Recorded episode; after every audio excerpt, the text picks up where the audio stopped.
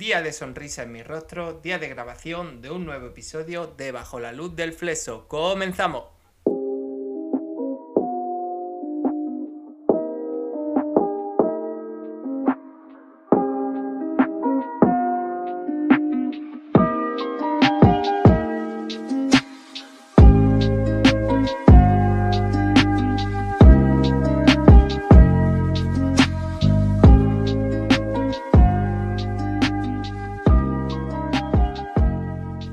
Bienvenido, bienvenida al episodio número 17 de este humilde podcast.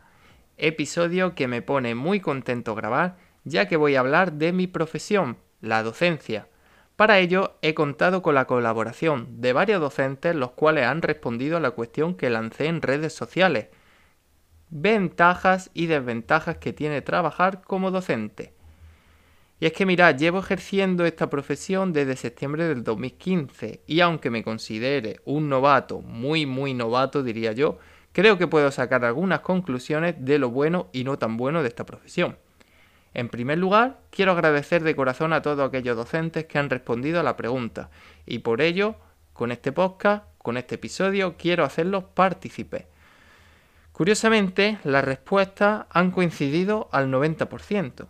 Así que sin más preámbulos, vamos al medio de este podcast y vamos a comentar primeramente las ventajas. Y es que la primera ventaja, y diciendo esta creo que todos los docentes coincidiríamos en que ya no haría falta mencionar más, y es que esta superaría a cualquier desventaja, es la de trabajar con niños. A mí personalmente trabajar con niños en el día a día es una dosis de alegría. Cierto es que hay días en los que, que hay días mejores, hay días peores, pero como en cualquier profesión. Pero a la hora de entrada, de esa entrada al cole, en la que ya te están saludando desde la fila, comienzan a contarte sus cosas y por supuesto te hacen la pregunta diaria de maestro, hoy qué vamos a hacer, es que eso llena, llena y me pone muy contento. Luego están sus abrazos, su dosis de cariño, ya sea con una nota, un dibujo, y es que es algo maravilloso. Y me podría quedar aquí, me podría parar aquí solo con esta ventaja como dije antes. Pero vamos a seguir comentando un poquito más de ventaja. La segunda ventaja es la flexibilidad que tienes al impartir tus clases. Yo sé que tengo que dar a lo largo del curso una serie de contenidos o saberes básicos según la nueva normativa, pero soy yo el que decido cómo y cuándo los doy. Cuando tú entras a tu aula, eres tú el que conduce las clases y marca los tiempos. No tienes la presión de un jefe imponiéndote qué cosas debes hacer. Y esto es algo que, se agradece mucho. Yo, por lo menos, lo agradezco mucho. La tercera ventaja es que es una profesión que te permite empezar de cero cada curso escolar. Hay cursos escolares que no han ido como nosotros hubiésemos querido.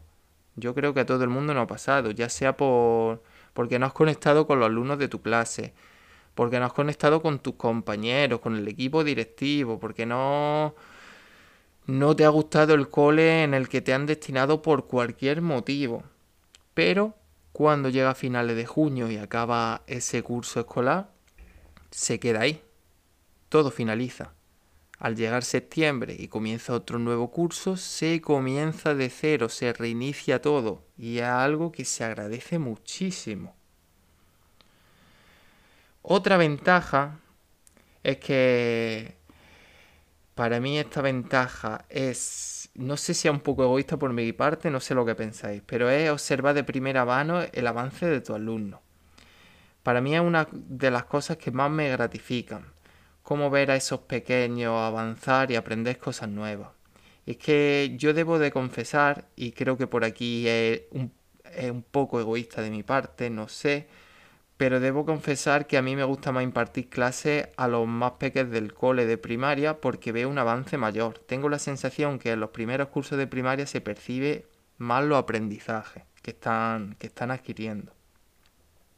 También una responsabilidad mayor, ¿eh? ya que eres tú el que tiene que poner esos cimientos, como puede ser la lectoescritura, que sirva como base para los demás cursos posteriores a los que se enfrentan los alumnos. Otra ventaja, eh, y que no se da siempre, pero como se produzca es algo maravilloso, es encontrar un compañero o compañera en el que conecte contigo a nivel laboral y trabajéis en proyectos comunes para el alumnado. Si esto se produce, nada puede salir más.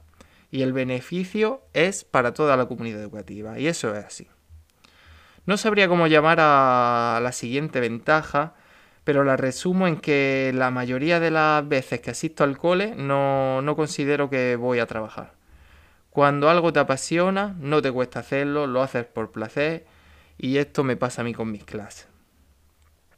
Otra ventaja es que tienes en tus manos poder dibujar sonrisas en las caritas de los niños y niñas. No hay mayor regalo que hacerle feliz a tu alumno, y eso es así. En algún lado escuché, no me acuerdo quién, dónde lo escuché ni quién lo dijo, es si tú volvieses ser alumno, ¿te gustaría asistir a las clases que tú impartes? Yo reflexionando diría que sí. Y ojo, no, no es que yo tenga el santo grial de la docencia, ni mucho menos. Yo tengo miles cosas por mejorar, miles cosas que aprender. Pero bueno, creo que, que yo sigo, sigo descubriendo, sigo investigando aprendiendo nuevas metodologías nuevas que hagan que, los niños y que las clases sean, eh, sean más amenas, sean divertidas y que los niños disfruten. Y yo creo que eso sí, sí lo tengo, el que quiero ir descubriendo nuevas metodologías, aprender de compañeros, mm, siempre absorbo todo lo que me gusta de un compañero, lo absorbo y lo pongo en práctica. Y sí que es verdad que a mí sí me gusta me gusta aprender y descubrir y, probar nuevas metodologías. Y cómo no, esta es una ventaja que a todos los maestros nos dicen día sí, día también. Todo el mundo nos recuerda los días que tenemos de vacaciones y es una gran ventaja, no nos vamos a engañar. También añadiría la estabilidad y la calidad de vida que te da esta profesión. Para mí esa es una gran ventaja porque no es que tenga un sueldo para vivir muy, muy desahogado, pero sí que te, es un sueldo que te da una calidad y una estabilidad de vida muy importante. Y bueno, he enumerado las ventajas en las que los docentes que han participado en mi pregunta han coincidido. Por supuesto que habrá muchas más. No quiero que este podcast se haga muy largo. Pero vamos ahora con las desventajas. Y es que la primera de ellas es que es la de que los gobiernos continuamente cambian las leyes educativas, la cual no favorece ni facilita en ningún caso la práctica docente.